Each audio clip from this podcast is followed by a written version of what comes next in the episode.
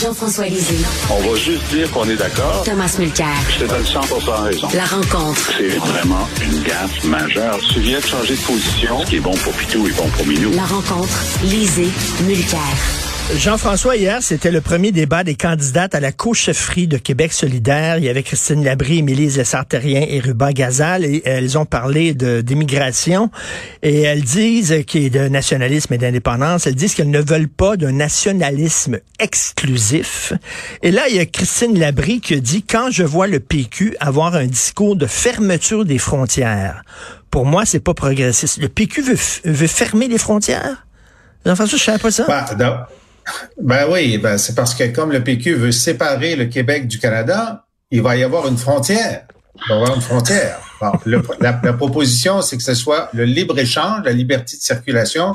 Parce que la dernière chose qu'on veut faire, c'est d'empêcher les Ontariens d'aller au Nouveau-Brunswick, surtout en Acadie, visiter les sites. Alors, c'est vrai qu'on va ajouter une frontière, mais on pensait pas la fermer. Alors, donc, euh, je sais pas si PSPP va va demander des précisions. Là, c'est sûr que bon, moi j'ai pas vu le débat là. Ça faisait, j'étais un peu occupé hier, puis euh, et je m'en excuse auprès des auditeurs, compte tenu du prix qu'on nous paye, Tom et moi ce matin, on aurait quand même pu écouter le débat. je sais pas pour toi, Richard, mais écoutez, ça c'est dans, c'est dans, euh, c'est dans la, la disons l'univers mental euh, de ceux qui s'opposent au Parti québécois. Il faut toujours créer un homme de paille. Il faut toujours dire pire que ce que c'est. Alors, il pourrait dire, écoutez, Monsieur euh, Saint-Pierre Plamondon veut réduire à 35 000 le nombre d'immigrants par année. C'est trop peu. C'est euh, bon, on peut dire ça. C'est vrai qu'il veut réduire à 35 000, ce qui était historiquement ce qu'on avait jusqu'à ce que les libéraux de Charest et, Couillard arrivent. Mais de dire qu'on veut fermer les frontières alors que le Parti québécois a déployé une politique internationale, qu'on a euh, ouvert Cégep international. Je veux dire, c'est juste ça, ça montre, euh, si c'est leur seul argument, ça veut dire qu'ils n'en ont pas d'argument. Alors, je trouve que ça, ça déconsidère le sérieux de, ces, de cette dame qui dit vouloir être première ministre du Canada, du Canada, du Québec. Excusez le euh, Tom, même en France, la gauche commence à allumer en disant, là, on peut accueillir des gens, mais il faut tenir compte de notre capacité d'accueil. D'ailleurs, euh, la salle où se tenait ce débat-là euh, hier, ben il y avait une capacité d'accueil dans cette salle-là. J'imagine il y a un panneau quelque part dans la salle qui dit vous ne pouvez pas recevoir plus que tant de gens dans cette salle-là, sinon vous allez avoir une amende. De dire qu'on prône au Québec un nationaliste de fermeture. Qu'est-ce que tu en penses, Tom? Ben, on, c'est qui on? il, y a, cinq partis politiques, dont quatre ont des membres à l'Assemblée nationale, puis il y a un inventaire, de choix. Ça vaut la peine de, de, regarder, par exemple, ce que les libéraux ont écrit dans le document qu'ils ont rendu public la semaine dernière. Assez étoffé. Il y a beaucoup de choses là-dedans qui ressemblent aux, politiques de la CAQ, à mon point de vue. Donc, euh, reste à savoir qui va avoir la capacité de pousser des idées un peu plus progressistes. Et beaucoup de ce, débat-là, pour moi, c'est du conditionnement de sa propre base. On, on, voit ça tout le temps en politique. Nous, on est meilleurs que les autres parce que nous, on prend telle affaire. Eux, c'est une gang de pas bons parce qu'ils veulent fermer les frontières, en l'occurrence. Mais c'est un grand débat. On ne peut pas se faire les frais de cette discussion-là. Et puisque je suis quelqu'un qui se situe résolument à gauche sur l'échiquier politique progressiste, je, je me fais parfois rabrouer euh, parce que j'ose dire ce que je vais dire là.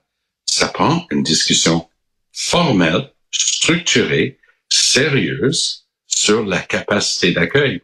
Pas dire que je veux pas d'immigrants, veut dire que je suis contre l'immigration. Tu veux fermer les frontières? Ah, le chat ben non. sac. Tu veux fermer les frontières? Non, parce que si je fermais les frontières, je n'aurais pas ma magnifique femme euh, avec qui je suis marié depuis 47 ans et qui est une immigrante euh, au Canada.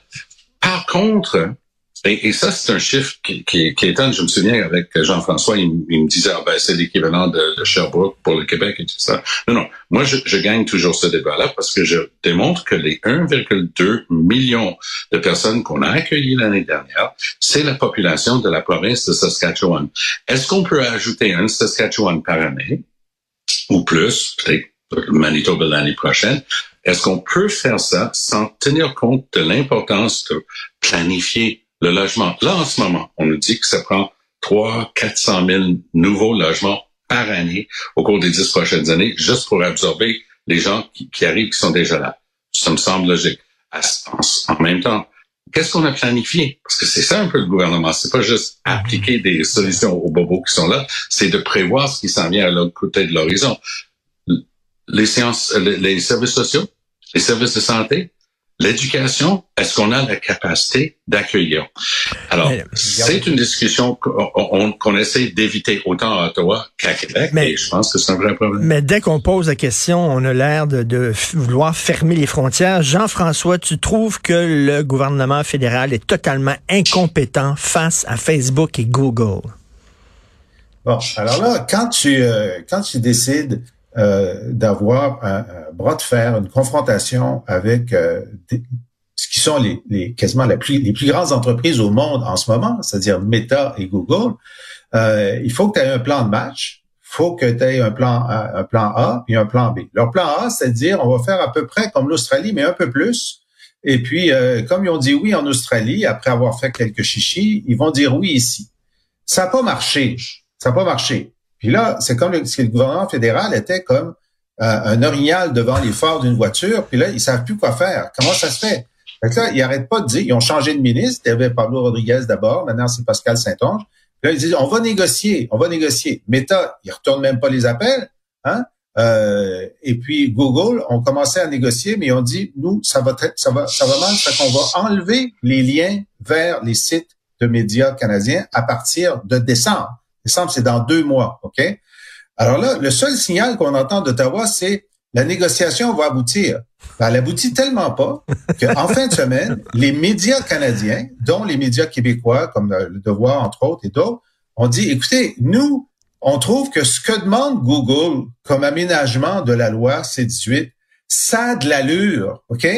Parce que les médias disent, si en décembre, il n'y a plus de lien vers nos sites, on va mourir. Là c'est la fin, là. Bon. Alors là, on est rendu qu'ils trouvent que le gouvernement fédéral est tellement mauvais qu'ils vont à la rescousse de Google pour au moins avoir une partie de la table moins grosse que ce qu'ils voulaient.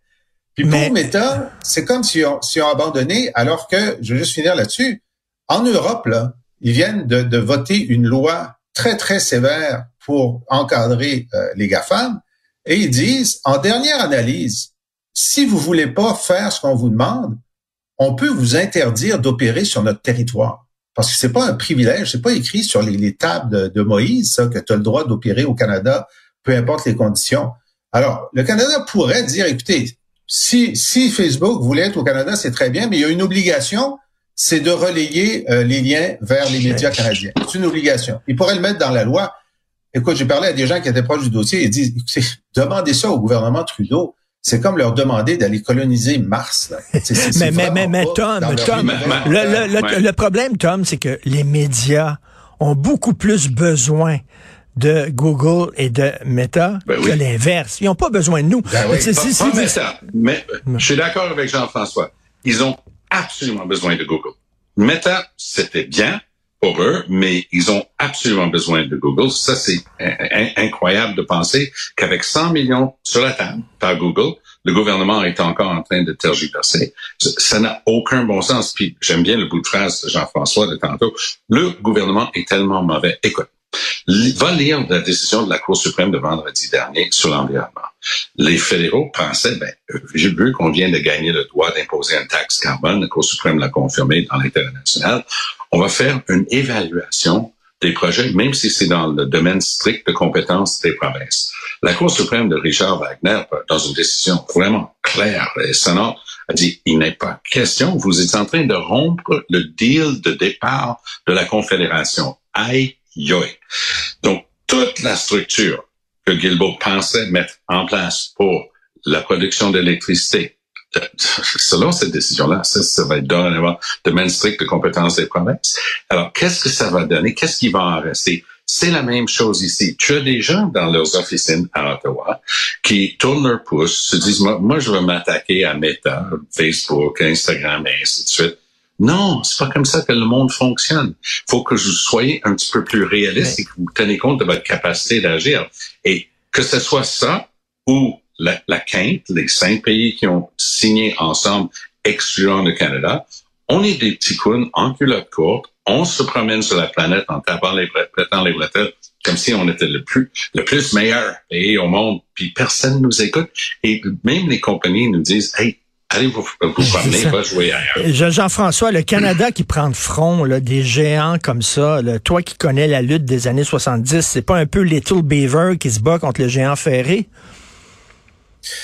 Oui, mais des fois, euh, Little Beaver gagne. Je veux dire, voilà, au Québec, c'est là qu'on dit, ben là, si le Canada peut pas, un pays du G7, voir si le Québec, une province, comme une province, ben, écoute, on a d'abord le gouvernement libéral, libéral, hein, euh, Carlos Letao a imposé une taxe à Netflix, à Prime Video, etc. Puis le ciel numérique ne nous est pas tombé sur la tête. On a fait ça avant Ottawa, tu comprends? Jamais la CAQ aurait fait ça parce qu'ils ne croient pas à ça. Mais les libéraux l'ont fait. Moi, je suis chef du PQ à ce moment-là, puis on avait une pression très, très forte qu'on leur mettait, puis on avait des députés libéraux qui étaient d'accord avec nous.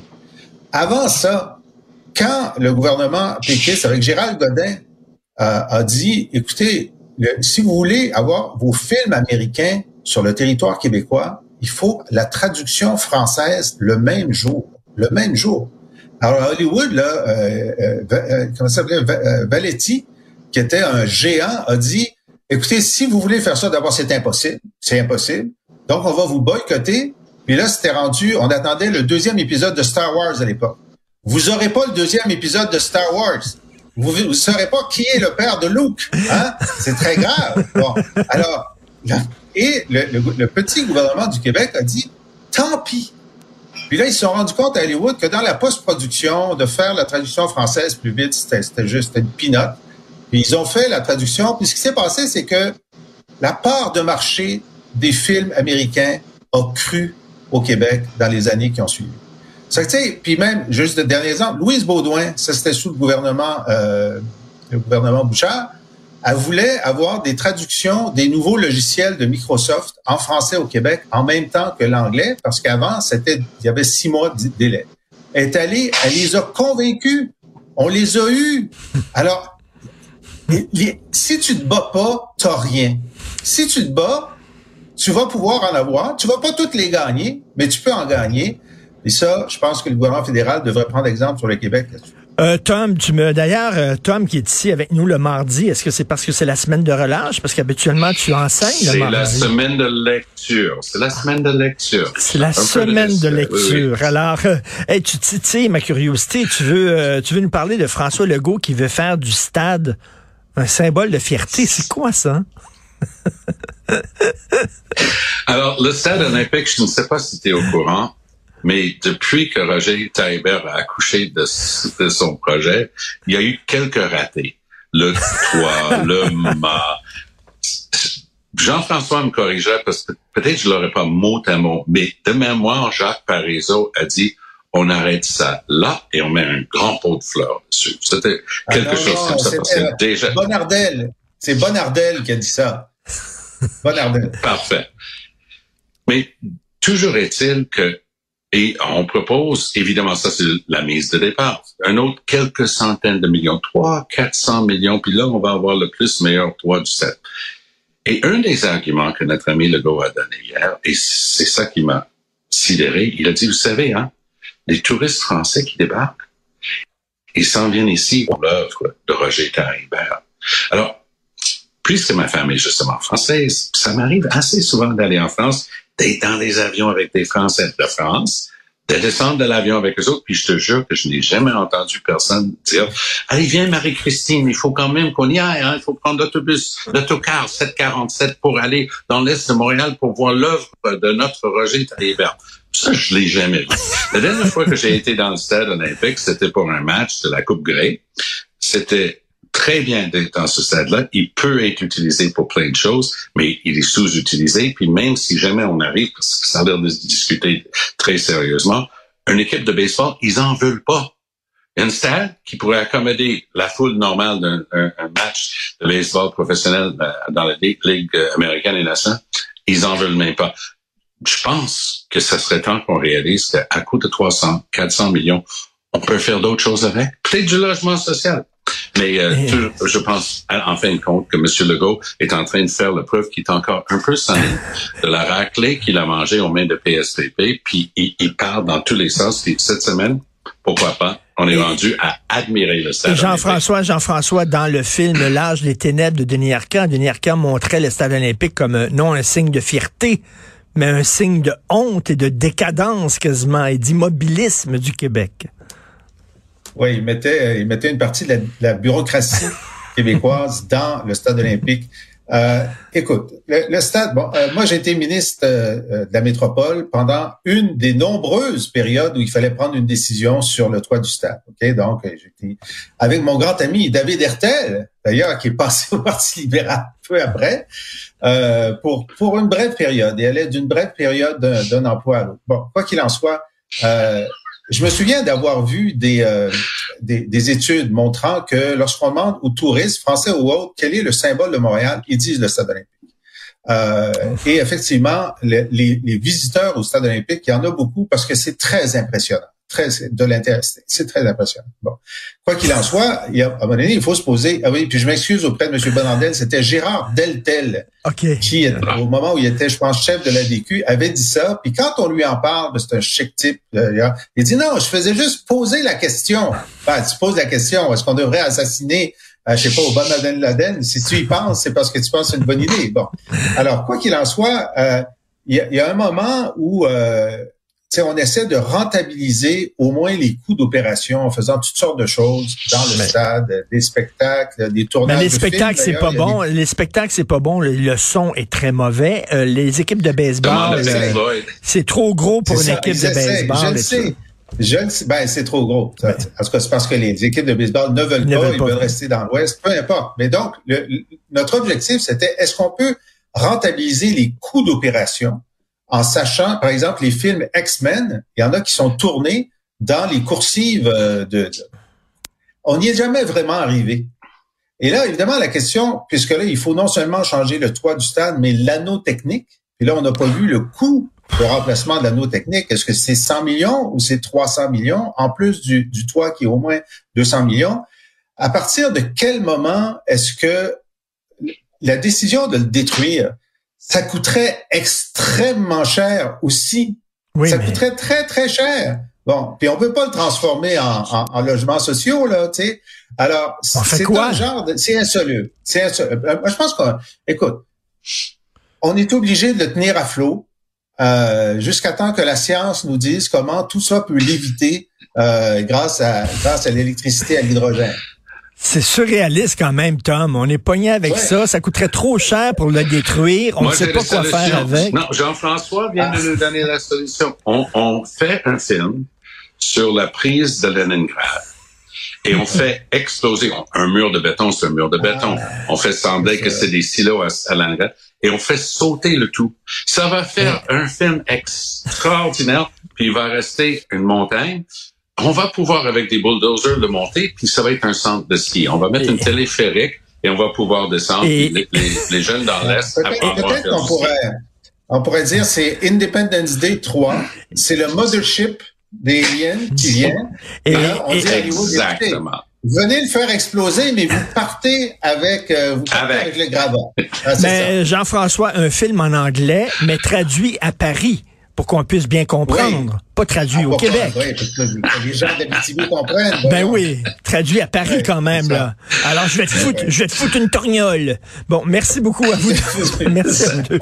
Merci, bonne journée à demain. Alors si vous voulez vous faire parvenir le dernier livre de Jean-François Lisée par la bouche de mes crayons, c'est un recueil annoté hein, de ses meilleures chroniques dans le devoir, ou vous euh, abonnez à son excellent balado, allez sur la boîte